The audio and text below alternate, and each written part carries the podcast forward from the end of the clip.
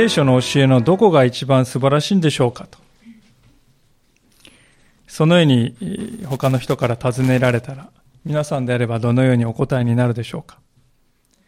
まあ、いろいろな答え方があると思うんですけれども、聖書の教えのどこが一番素晴らしいのかと聞かれたときに私は、それが実際に人を根本から変える力を持っているからですと、そうお答えしたいと思うんです。歴史を振り返りますと、無数の人々が聖書の教えを信じて人生が変えられる経験をされてきました。でそれは時代が変わって今の時代でも全く同じです。聖書は実際に今も人を変え続けているということです。でしかし、えー、ここにおられるお一人お一人の中には、私はそう言うけれども、あまり変わってないような気がするなと感じる方もいらっしゃるかもしれません。なぜある人は、非常にこう大きく聖書の言葉によって人生変えられていくけれども、そうでない人もいる。なぜそういう違いが生じるのでしょうか。それは端的に言いますと、説明書をよく読んでいないからだと思うわけであります。私が子供の時、親がですね、小さいパソコンを買ってくれました。まあ、要はファミコンが全盛の時代に、うちの親はなぜかパソコンならいいということで、パソコンを買ってくれたんですね。えー、まあ、喜んで私はこの箱を開けまして、すぐ使い出したわけですけども、途中で何かこうデータをですね、こう保存する必要がありまして、フロッピーディスクというこう四角いのを入れないといけないということが分かったわけです。でちょうどですね、こう見てみましたら、この、えー、付属品の中に1枚ディスクが入っていまして、で私は何も考えずにそれをですね、こうガチャッと入れまして、フォーマットっていうボタンをカチッと押したわけですね。それが何を意味しているかも何も知らない前、知る前に押したわけであります。で、えー、まあ、フォーマットされて、無事にデータが保存できた。よかった、よかったと思ったんですね。その時は。しかし、しばらく経ってからどれとこう説明書を取り出して読んでみると、なんとそのディスクの中には、非常に大事なプログラムが入っているから、決して消してはいけませんよと書いてあるわけですね。いやー、これは、とんでもないことをしてしまったと青ざめたわけですけれども、もう一度フォーマットしたんですから、どうしようもなくて、後の祭りであります。説明書を読まない。自分が何をしているのかということを理解しないで使う、その問題が、まさにここで出てきてしまった。でこの体験がですね、まあ小学そうですね、2、3年生ぐらいの時なんですけれどもね、この体験で私は凝りまして、以後はですね、何かこう機械物を買ったらですね、必ずこう、説明書を一度は開いてみるというのがこう習慣になったわけです。皆さんはどうでしょうか？私は説明書を読むよりもとにかく使ってみることで学ぶなんて方もいらっしゃると思う。私もそういうタイプだったんですけども。まなぜこの話をしたかと言いますとですね、クリスチャンの生活、クリスチャン生活ということにおいても私たちは実はこれと同じようなことをしているんではないかなとこう思ったからですね。聖書を読みますと、クリスチャンになる。それはこういうことだよ。このように生きていけばいいんですよと。丁寧に私たちに教えてくれているんですが、肝心の私たちはそれを読んでない。そしてそれを心に留めないで生きている。それでですね、イエス様を信じたけれども、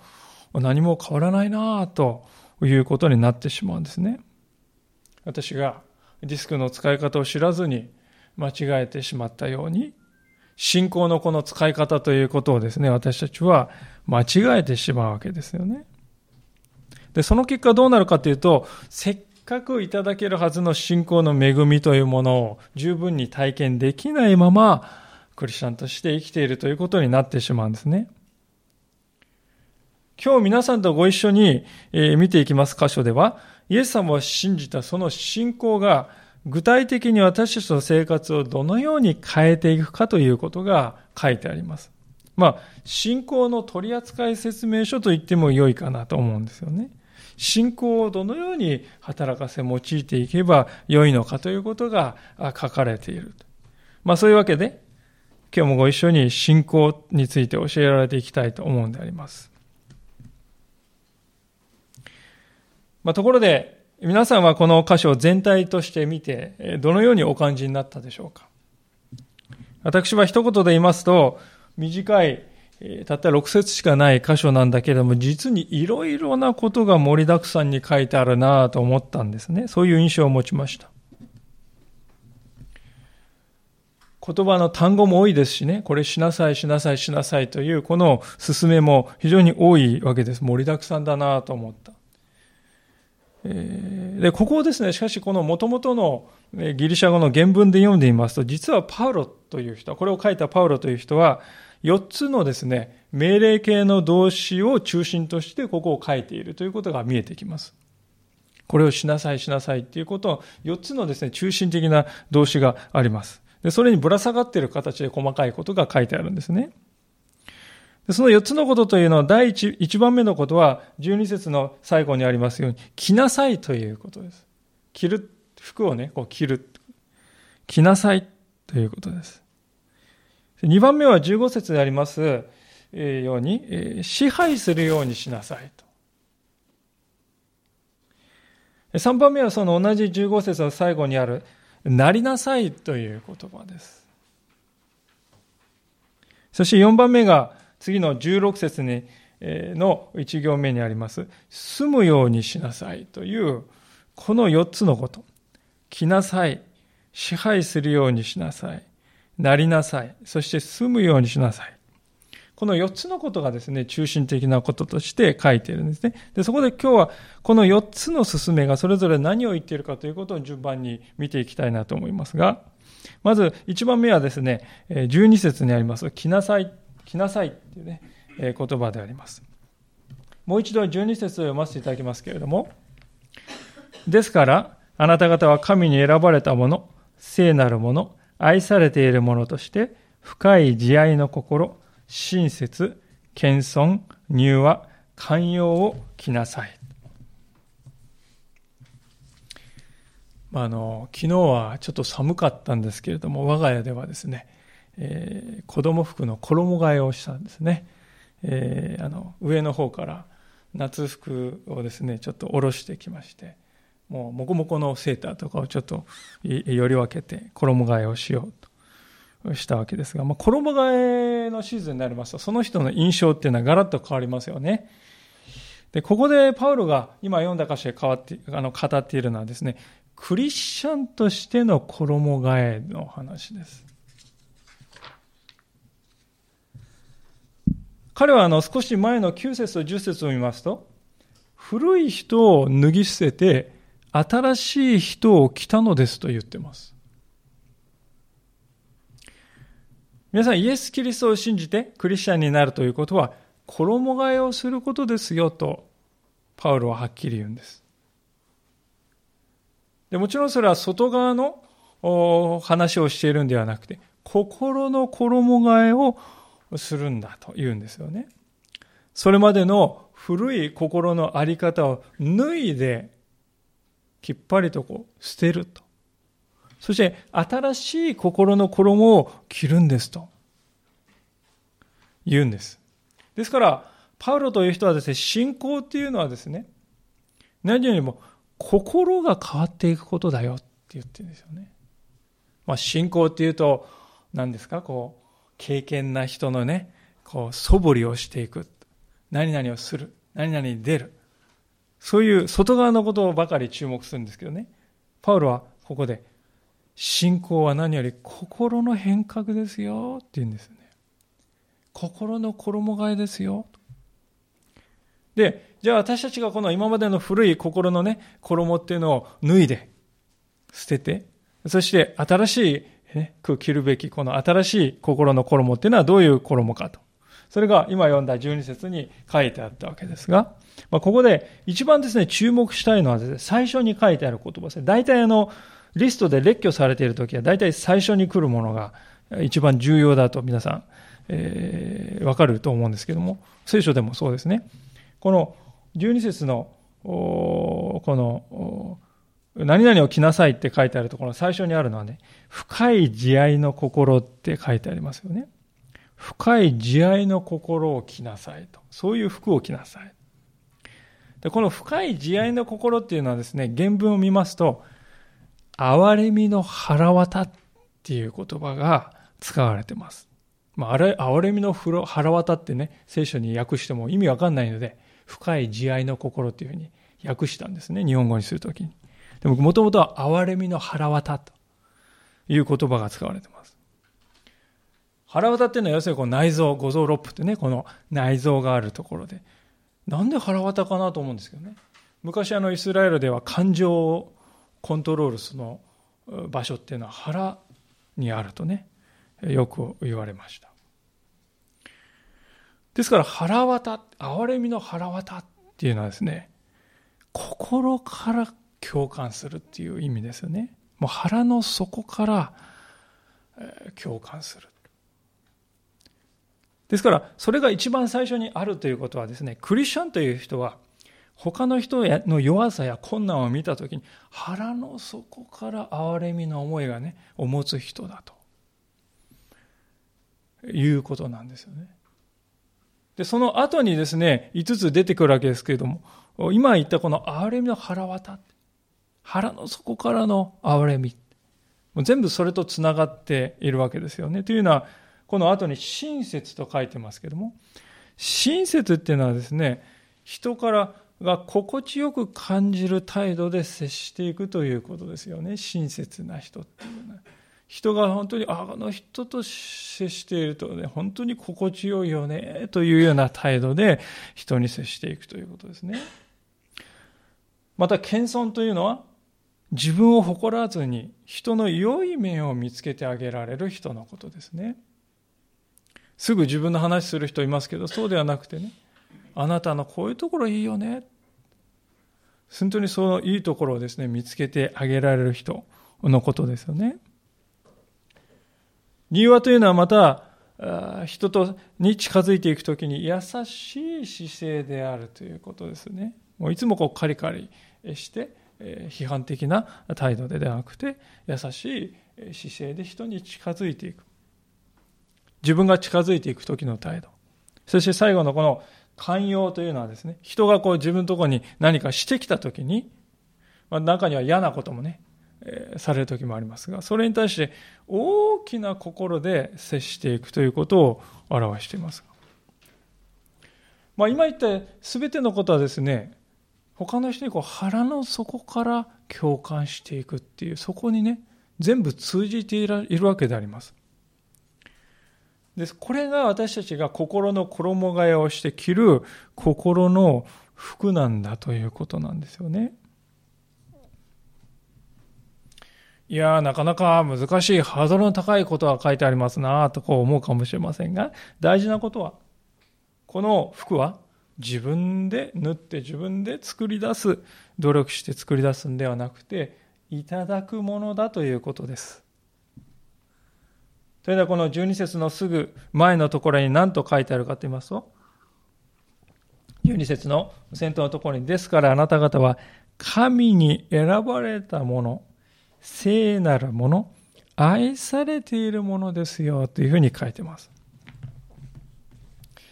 皆さんは神に選ばれたものであり、聖なるものであり、愛されているものですよと、こう聖書は書いているんですね。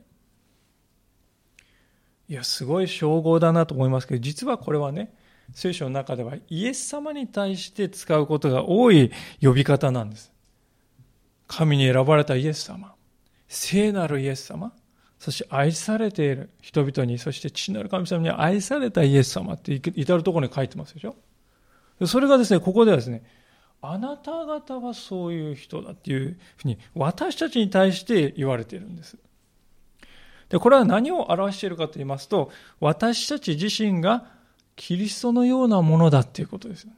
小さいキリストなんだっていうことです。まあ、リトル東京とかね、えー、いう言葉、えー、ありますけれども、私たちリトルクライスト、小さいキリストだということですよね。私たちがイエス様を信じるということは、神様の目から見ると私たちは小さいキリストだと映る。イエス様を信じた私たちを神様はそういうふうに見てくださる。ということです。いや、私はとてもそんなものじゃありませんってね。日本人的なこの、なんていうんですか、こう、謙遜の美徳、謙譲の美徳ってあるありますけれども、皆さんそうは言わないでください。自分で自分をどう思うかということに基準を置かないで、神様が私のことを何と言ってくれるか、そこに基準を置いて生きていこうと。そういう生き方をね、していただきたいんです。自分で自分のことがね、どうも好きになれない。どうも自分ががですね、ダメだと思ってしまう。それは自分で自分に基準を当てはめているんです。そうではなくて、神様、聖書は私何と言ってくれているか。あなたは神選ばれたものであり、聖なるものであり、愛されているものだよと言ってくださるわけです。神様があなたを選んでくださいました。だから今日、あなたは教会というところにいるわけです。そして神様があなたの心を清めてくださったのです。そして神様は限りない愛であなたを愛してくださったのです。教会に行くと必ずあるこの十字架というのはその愛の印です。です。ああ、そうか。じゃあそういう愛を受けているから、じゃあそれに対する応答として私は心の衣替えをしていこうということになるんですね。で、その心の衣の中心っていうのが、さっき言いましたように、腹の奥底からのこの憐れみを持つっていうことですね。そして親切、謙遜、乳和、寛容が続いているということなんです。まあ、ここまであの心の衣のですね、原則的な部分というと見たわけですけども、続く13節からのところではですね、その原則の具体的なこの実践の部分が書いてますが、その実践としてですね、挙げられているのが13節であります。許すということです。13節をお読みします。互いに忍耐し合い、誰かが他の人に不満を抱いたとしても、互いに許し合いなさい。主があなた方を許してくださったように、あなた方もそうしなさい。まあ、これまであの、このコロサイ人への手紙を読んでいく中で、このコロサイの教会、コロサイという場所にあった教会のことをいろいろ触れてきたわけですけれども、これはまだ若い教会でありまして、まだ信仰を持ってからあまり日が経ってない人がいっぱいいた教会ですね。で、そういうところ行きますとですね、当然この意見の違いとかね、考え方の違いっていうのがこう出てくるんですね。人の集まりですから。で、パウロはそれをどういうふうに解決しなさいと言ったかというとね、あんた、そんな考え良くないから改めなさいよ。そういうふうに言ったかというと、もっと積極的な言い方をしましたね。それはどういうことかというと、許すということであります。今日皆さんに私がお伺いしたいことは、皆さんはすべての人を許しておられますかという問いであります。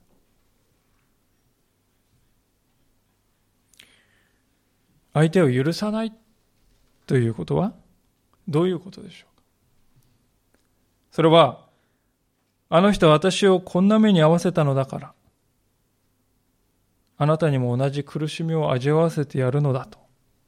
そういう心があると思います、まあ、つまり復讐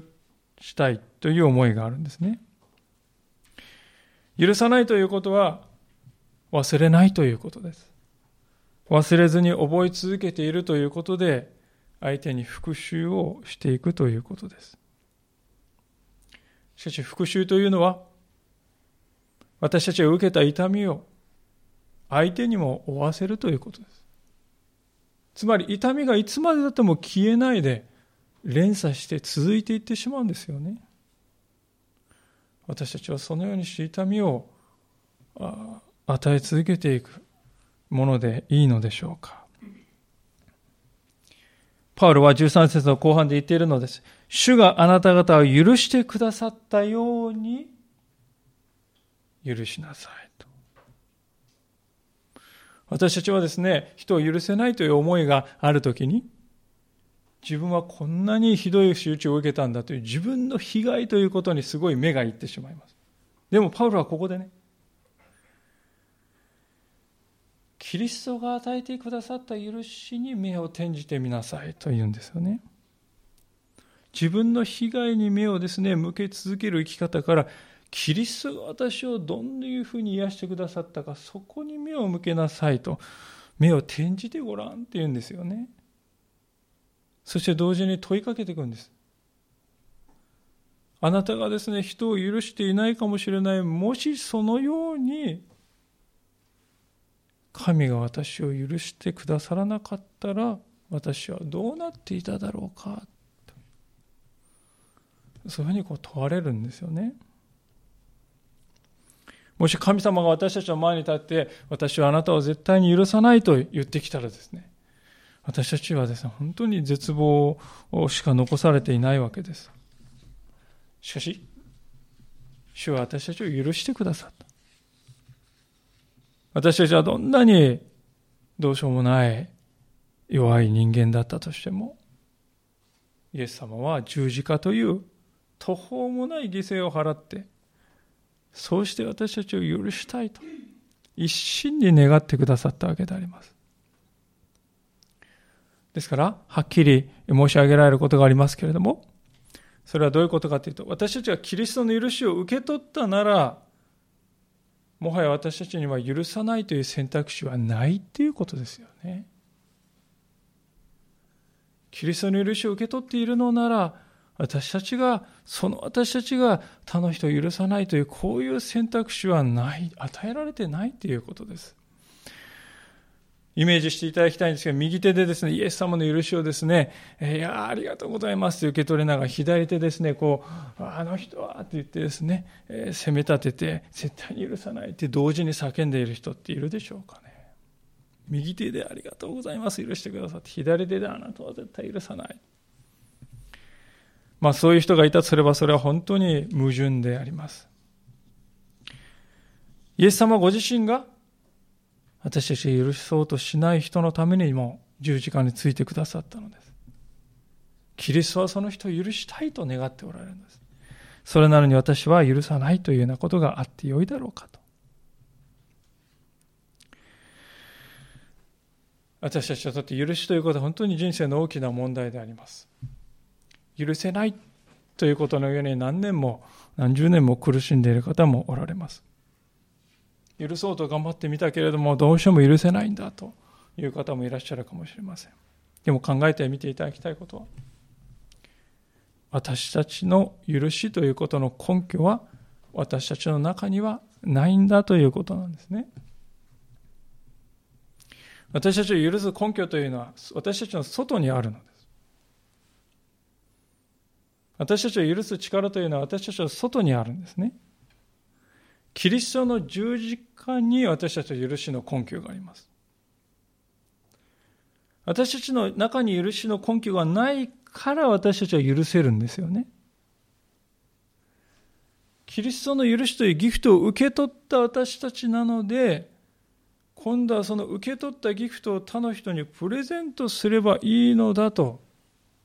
それがクリスチャンがする許しですよね。私たちは自分の力で許そうと、いくら絞り取ろうと雑巾をですね、空雑巾を絞り出すように許しをいくらひねり出そうとしても一滴も出てこないでしょう。でも私はキリストの許しというギフトをいただいたのだ。ではそのギフトを私は他の人にプレゼントすればいいのだ。それが私たちがする許しだということです。根拠がある許しですよね。そのようにしてするからこそ私たちは人を許せるようになるということです。今日皆さんにお伺いしたいことは、本当に今まで許さないできた相手はいないでしょうかその方が皆さんの人生の重荷になってはいないでしょうか魚を食べて喉に小骨が突き刺さりますと、大して痛くはないんですけれども、もう事あるごとに煩わしい思いがしますよね。なんとかこれを取り除きたいんだけども、なかなか取れないっていう、ああいう状態。許さないっていうことは、そういうものが心の中に残り続けているということなんです。本当に心を煩わせれて、えー、煩わされているのです。で私たちはそこですよ。だからこそ許そうではありませんか。キリストから頂いた許しのギフトをその人にも分け与えようではありませんか。でそうするときにですね、私たちは確かに心の衣替えをしているのだということですよ。古い心の衣は過ぎ去って新しい歩みが始まった。今までとは違う生き方が始まったんだということなんですよね。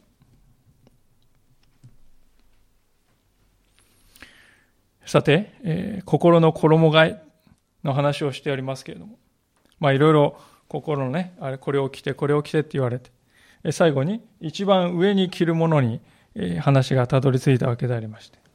でそれは何かというと、14節で書いてありますが、愛です。14節をお読みいたしますが、そしてこれらすべての上に愛をつけなさい。愛は結びの帯として完全です。パウロは今までいろんなことをですね、素晴らしいことを語ってきましたが、そのすべての上に愛をつけなさいと言ってます。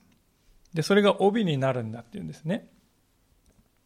あの、今でこそ私たちのこの服っていうのは洋服でね、袖を通して、えー、着る服になってますが、昔のイスラエルとかローマの服ってただ布ですよね。だから布をこう、体にこうまとって、ゆったりとこう羽織ってね。で、ちょ、当然そのままだとバサッとこうなってきますから、腰にこう帯でグッとこう結んでね、それ締めると。そうするとちゃんと切れるっていうものになりました。ですから帯がないと台無しです。いくら上等な絹をね、着ても、帯なかったらもうダラダラになってしまいます。昔は、あの、この時代はそういう服でした。で、パウロはクリスチャンが心の衣替えを知るって話してきましたけどね。そして新しくいろいろな心の衣をままとって、それをしっかりまとめる役割をするのが愛だと言ってますよね。じゃあ愛って何なんでしょうか？聖書でいう愛っていうのは何でしょうか？ある人は自己犠牲が愛だと言うんですけれども、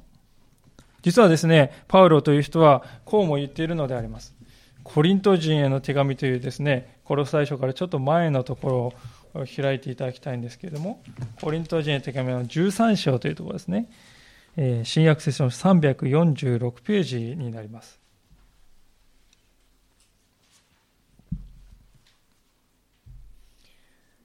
コリント人へ手紙の第一の13章の1節から3節のところをお読みします。346ページになります。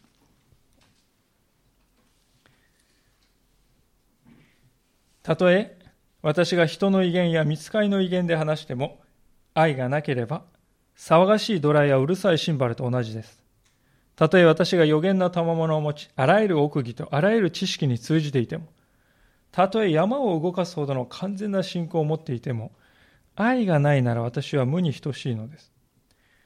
たとえ私が持っているもののすべてを分け与えても、たとえ私の体を引き渡して誇ることになっても、愛がなければ何の役にも立ちません。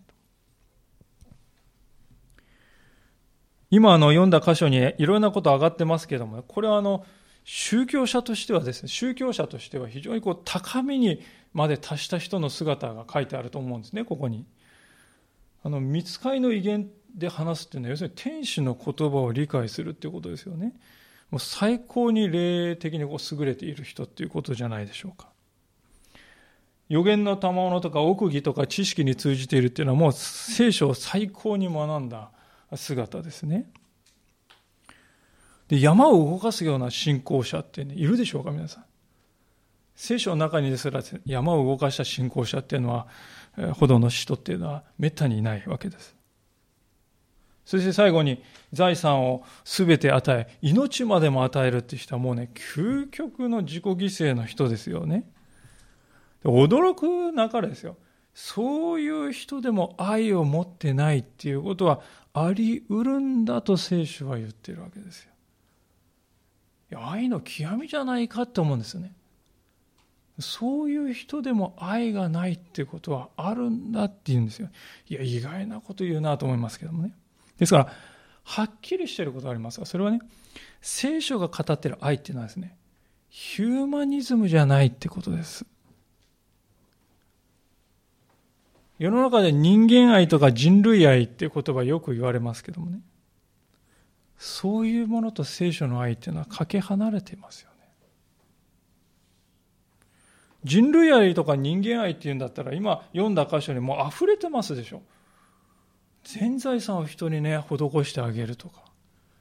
自分の体を命まで捨ててね、あげるなんてもう人類愛の究極の姿ですよね。でも愛がないってことはあり得るんだって言うんです。でそうなるとですね、愛っていうのは何なんだろうかって、外側の行いよりもむしろね、内面から出てくるものだっていうことがわかるんじゃないでしょうか。実際今日のコロサイ人へ手紙の3章のこの12節からいろいろね、えー、慈愛の謙遜、あ慈愛とか謙遜とかですね、寛容とかいろいろ見てきました。全部内面に関わることだったと思います。つまりですね、今言ったようなことを与えるものの源が愛なんだということなんですよね。今読んだコリント人の手紙のすぐ後のところ13章の4節からのところを見ますとこういうふうに書いてあるのです。4節から7節をお読みしますが愛は寛容であり愛は親切です。また人を妬めません。愛は自慢せず傲慢になりません。礼儀に反することをせず自分の利益を求めず、苛立たず、人がした悪を心に留めず、不正を喜ばずに真理を喜びます。すべてを耐え、すべてを忍び、すべてを望み、すべてを忍びます。まあ、こう書いてあります。愛は、ここで不思議なことにあたかも人格のように書かれているわけですよね。愛はすべてを信じ忍ぶなんて書いてますよ。愛はあたかも人格であるかのように書いてある。ですから、ここで言う愛っていうのはですね、私たちはここではたと気づくんです。ああ、ここで言っている愛っていうのは、これはキリストの姿なんだっていうふうに分かってきますね。実際今読んだこの4節からのところ、愛という漢字を全部キリストにね、変えてみても、そのまま当てはまるわけであります。完璧にしっくりくる。キリストは寛容であり、キリストは親切です。キリストは人を妬みません。キリストは自慢せず、傲慢になりません。ですから、愛を結びの帯としてですね、心の衣の上に着るっていうことはですね、キリストを着るということだっていうことが分かってくると思いますね。そこからあの全ての良い行いが出てくるということです。皆さん、あの、どんな川でもですね、始まりは小さな、ね、こう水源ですよね。水源の泉から川っていうのは始まっていきます。そこからこんこんとこう清い川が水が流れてそしてやがて川になって潤していくわけです。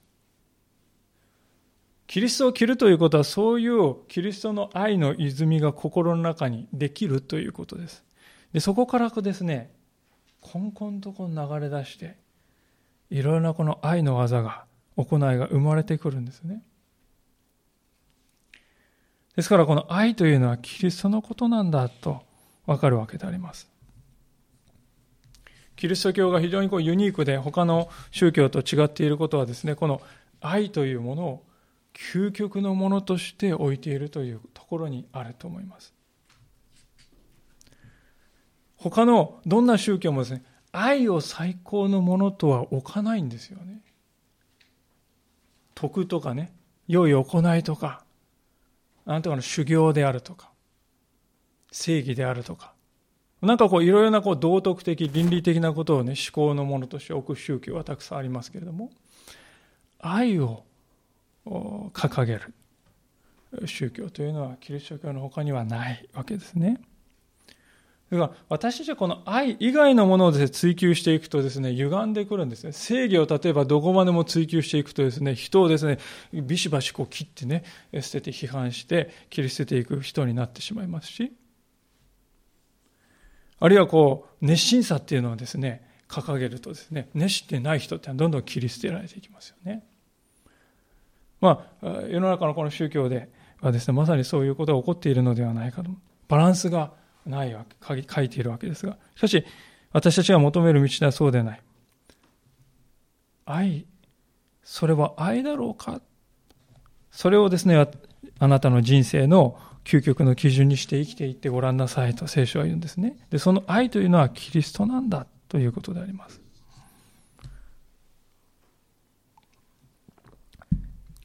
まあそういうわけで、今日はこの4つの命令形についてみましょうと初めに申し上げたわけでありまして、最初はこの来なさいですと言いましたけれども、やっとこの来なさいが終わって第二の命令形に移るという時が来ましたけれども、まあここからの非常に駆け足でいくわけですけれども、2番目のこの命令というのは何かというとですね、支配するようにしなさいというところです。この際、人手紙3章の15節に戻っていただきたいと思いますが、こう書いてある。キリストの平和があなた方の心を支配するようにしなさい。そのためにあなた方を召されて一つの体となったのですと。この支配するという言葉はもともとはですね、これはあの、競技の審判をするというところから来た単語であります。つまり、心の衣替えをした後ですね、何が私の心をリードし審判になるかという話をパウロはしています。それはキリストの平和なんだよって言うんですよね。キリストの平和にあなたの心の審判になっていただきなさいって言うんですね。平和と聞くと本当に私たちはどうでしょうか？和解を必要としている人ではないでしょうか？親との和解が欲しい。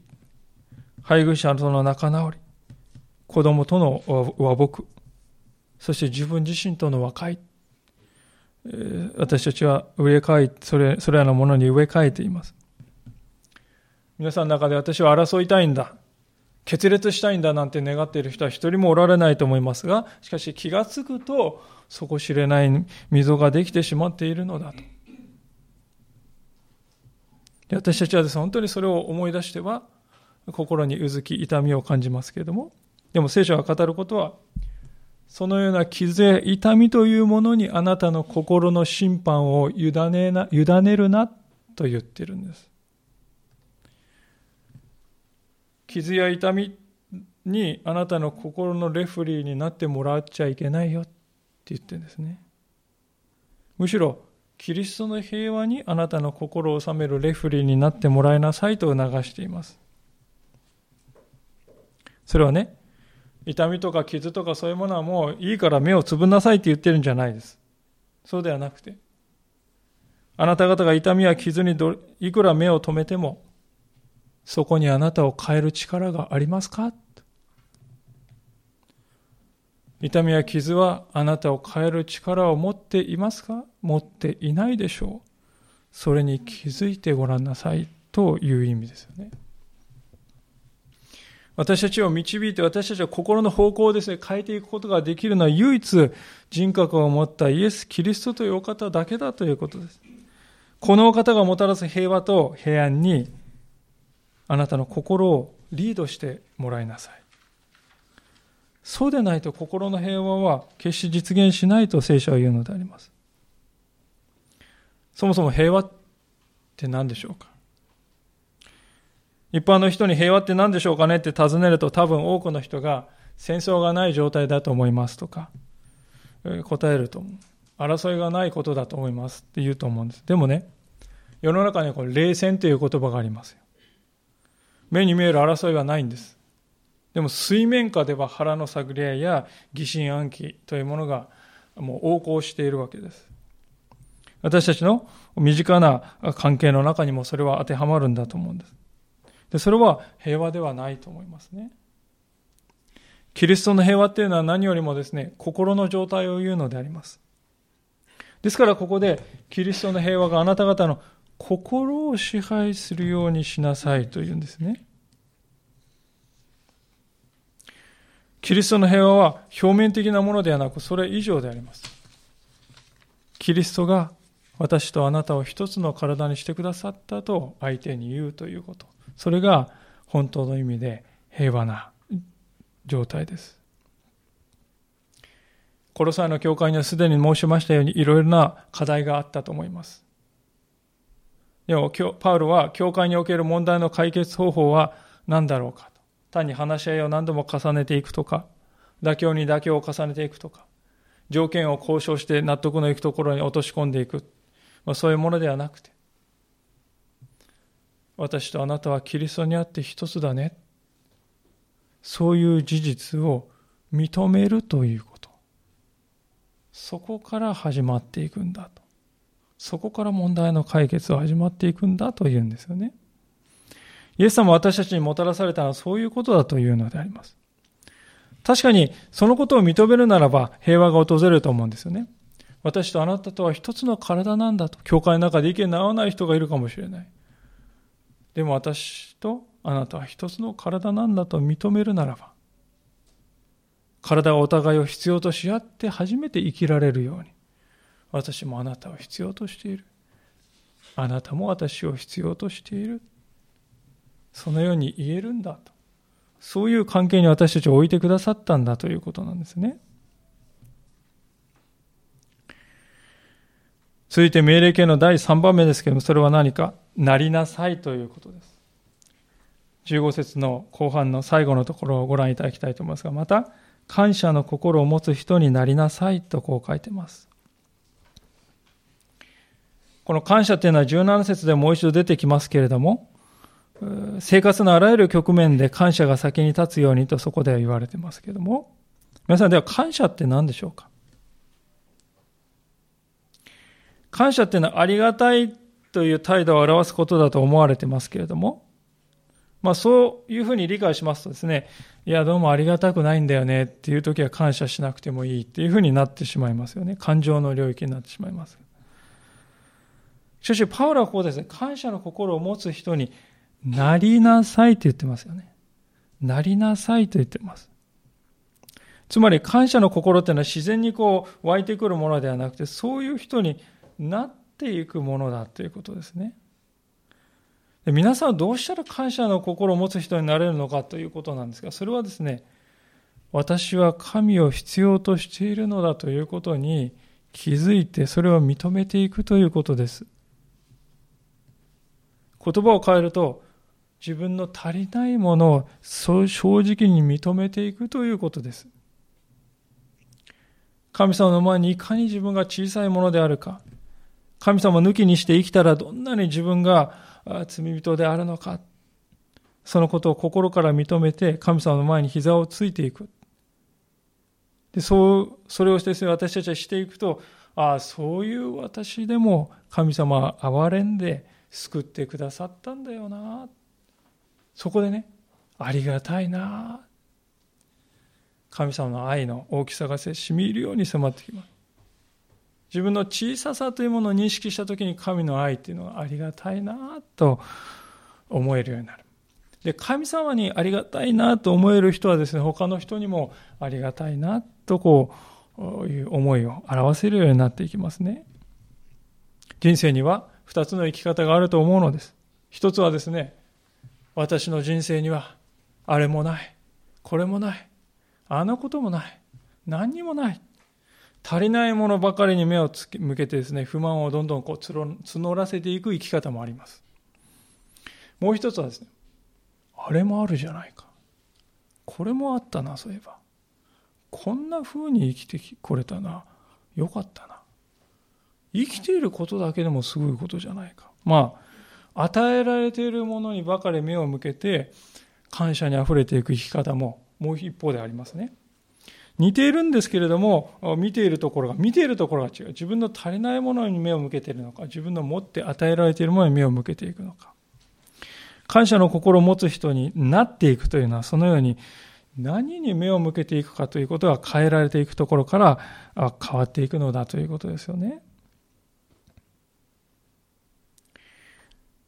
まあそういうわけでいよいよ最後の4番目のところですが、それは住むようにしなさいということですが、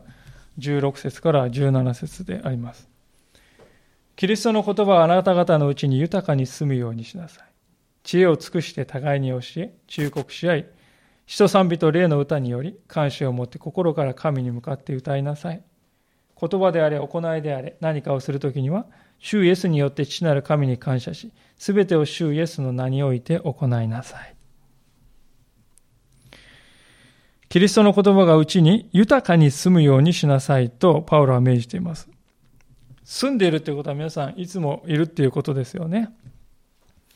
生活を一緒にしているということです。そこでお伺いしたいことは皆さんの日々の生活の中にキリストの言葉はあるでしょうか礼拝のメッセージっていうのは週に一度だけのことであります。で、これをですね、栄養ドリンクのように使う方もいらっしゃるかもしれません。まあ、栄養ドリンクってこうぐわっとこう飲むとですね、飲んで数時間はこう、すごいこう、力が湧いてきて、やるぞっていう感じになるわけであります。まあ、一週間の初めの日にですね、こう、御言葉をチャージして、うん、これで一週間持たせようとする考えもいますけれども、方もいらっしゃいますけれども、明らかにそれでは足りないと思いますね。御言葉を心に住まわせなくてはならないと思います。ですから、クリスチャンとしてですね、成長していきたいと思ったら、ぜひディボーションにしていただきたいと思うんですね。私たちはスマートフォンをですね、いじり出すと簡単に1時間、2時間経つわけであります。テレビを朝つけると夜までつけっぱなしということもあるかもしれません。しかしそのような生活の中で私は聖書を10分でも読んでいるだろうかと。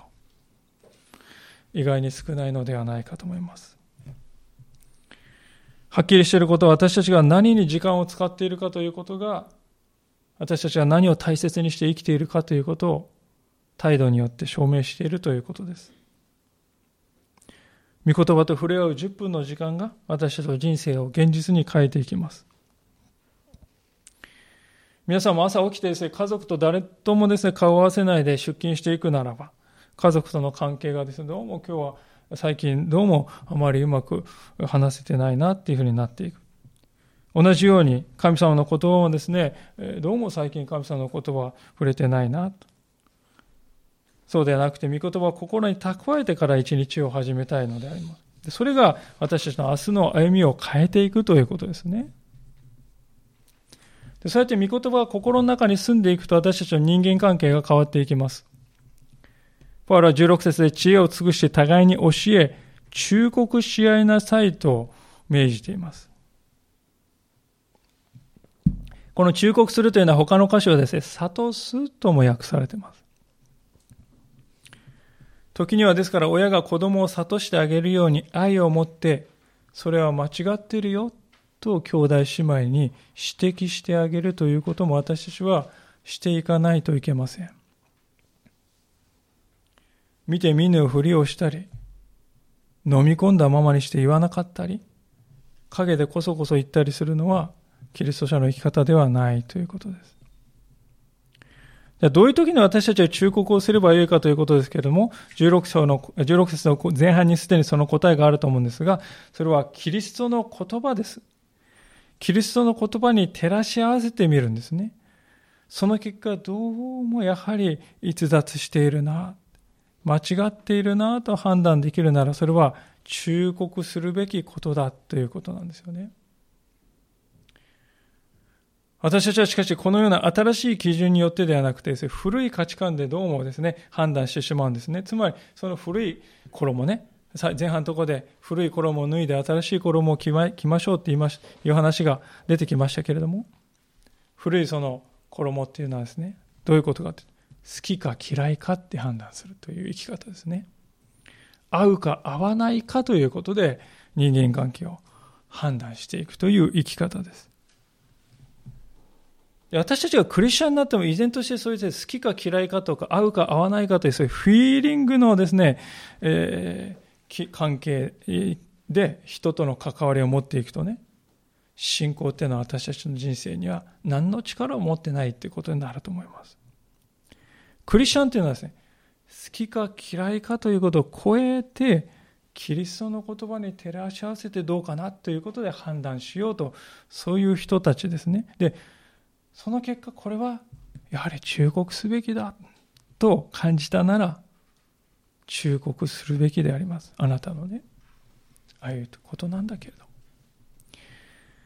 神様はですね、そういうふうに皆さんを用いて、相手をですね、成長に導こうとしておられるのかもしれません。もちろんですね、私たちが忠告するときはですね、自分の弱さというものに向き合っているということも大事だと思いますね。というのは、パウロはここで忠告し合いなさいと書いてあるんです。ですから、このことで私は忠告するべきだと思う。でもね、私にも要素があるんだ。だから、あなた、そういうところに私のそういうところに気づいたときにはね、私にも忠告してね。そういう態度で忠告していくということが大事だということですね。大事なことは自分をキリストの地位に置かないということなんですよ。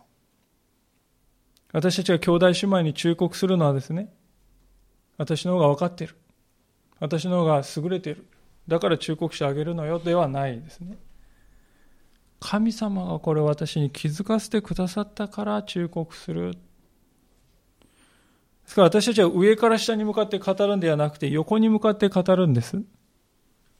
同じ地平線に立っている同じ人として兄弟姉妹に向き合っていくんですね。私はこの人より比べて何にも優れちゃいない。でも、主が今語るべきだと示してくれたから、私はこの人に真実を語ろう。真実を語って忠告するしよう。そういうふうに私たちは考えてね、お互いに接していくときに、真実な関係が生まれてくるんではないでしょうか。私たちが周りの人との関係をそういう真実なものに変えていくと何が起こるかというと、神との関係も真実なものになっていくということですね。16節の後半では礼拝の様子が書いてありますが、死と賛美と霊の歌って書いてますけどこれは死っていうのは言葉ですよね。そして賛美っていうのはこの神を褒めたたえたいという思い、そして霊っていうのは心ですよね。まあその、それらのものが一つとなって神を礼拝するようにしようという意味です。で、その土台となるのは、キリストの言葉が豊かに私たちは心の中に住んでいるかどうか、そこに尽きるんだというんですよね。いかがでしょうか？今日いろいろなことを申し上げました。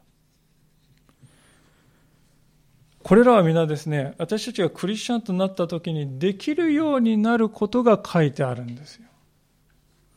はるか先の理想を語っているんではなくて、現実に私たちがクリスチャンになったら、このような人に変えられていくよと。これは皆可能なことだよと聖書は語っています。キリストにあって生きていくなら、こういうふうに私たちはなれるよ。聖書は約束しています。ですから、私たちは、ね、ここに目標をこうではありませんか？ああ、このような生き方、今の現実の自分は確かにできてない部分も多々あるけど、でも私はここを目指して生きていこうじゃないか。本当に私はこういう人になりたいんだと願って、ここに、ね、目標を置きたいのです。で、実際の生活の中でね、あ、昨日許せなかったあの人が今日少し許せるようになってきた。実際にキリストのそういうですね、変化する力をですね、体験して生きていくということです。神様はそのような体験を皆さんにしてほしいんだと。積み重ねていってほしいんだそう切に願っているわけであります一言お祈りしたいと思います